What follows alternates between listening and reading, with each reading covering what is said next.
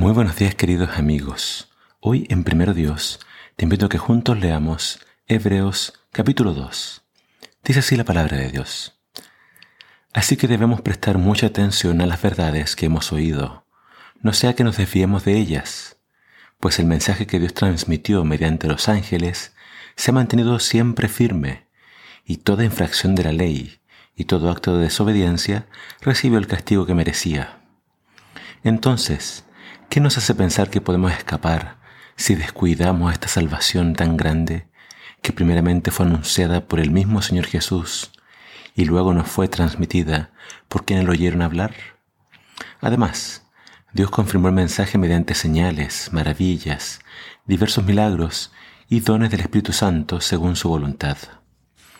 Es más, no son los ángeles quienes gobernarán el mundo futuro, del cual hablamos, porque en cierto lugar las escrituras dicen, ¿qué son los simples mortales para que pienses en ellos? De un hijo de hombre para que de él te ocupes. Sin embargo, por un poco de tiempo los hiciste un poco menor que los ángeles, y los coronaste de gloria y honor, les diste autoridad sobre todas las cosas. Ahora bien, cuando dice todas las cosas, significa que nada queda fuera, pero todavía no vemos que todas las cosas sean puestas bajo la autoridad de ellos.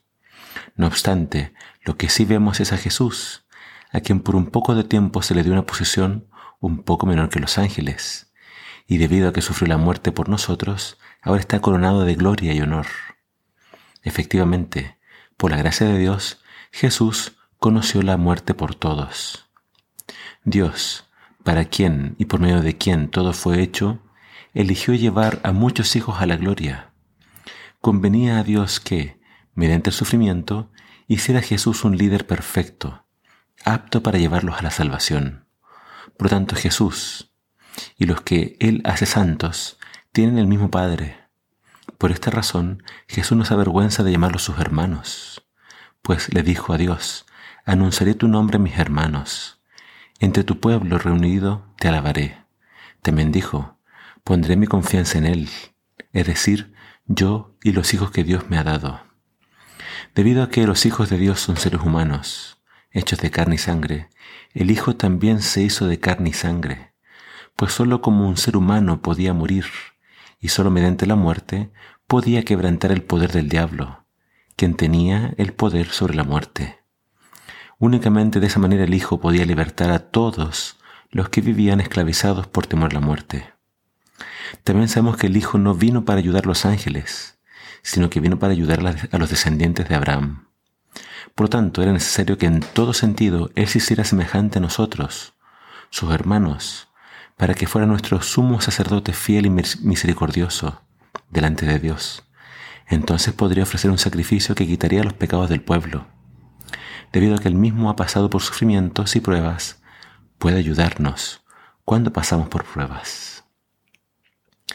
Vemos en este capítulo que el autor ahora nos presenta a Jesús como un hermano nuestro. Es interesante que hay palabras que no debemos eh, pasar por alto. Dice que así como Jesús fue hecho un poco menor que los ángeles, y también se lo llama semejante, parecido a nosotros, eso destaca de que Jesús, aunque era como nosotros, no era totalmente igual a nosotros. Eh, una diferencia que tenía Jesús con nosotros es que en Él no había esta tendencia al pecado que hay en nosotros. Pero Jesús vino para ser nuestro líder y para llevar a los hijos a la gloria. El llamado del autor es, no descuidemos la salvación. Es una salvación tan grande. Es una salvación que es por gracia. Jesús vino a buscarnos, vino a morir por nosotros, se hizo como nosotros. Y su deseo es llevarnos a la gloria. Pero dice claramente que en el pasado Dios castigó toda desobediencia y toda rebelión. Es decir, la gracia es la salvación como un regalo. Pero eso no significa que podamos abusar de la gracia y de esa forma descuidar la salvación. El llamado del libro de Hebreos es a permanecer fieles, a ser obedientes y a caminar con Dios.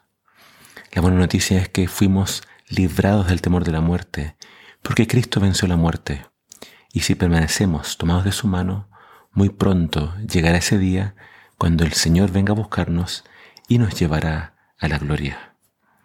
No descuides la salvación. El Señor te la regaló. Cuídala. Camina con el Señor y vive en santidad, que es el llamado que nos hace el libro de Hebreos. Que el Señor te bendiga.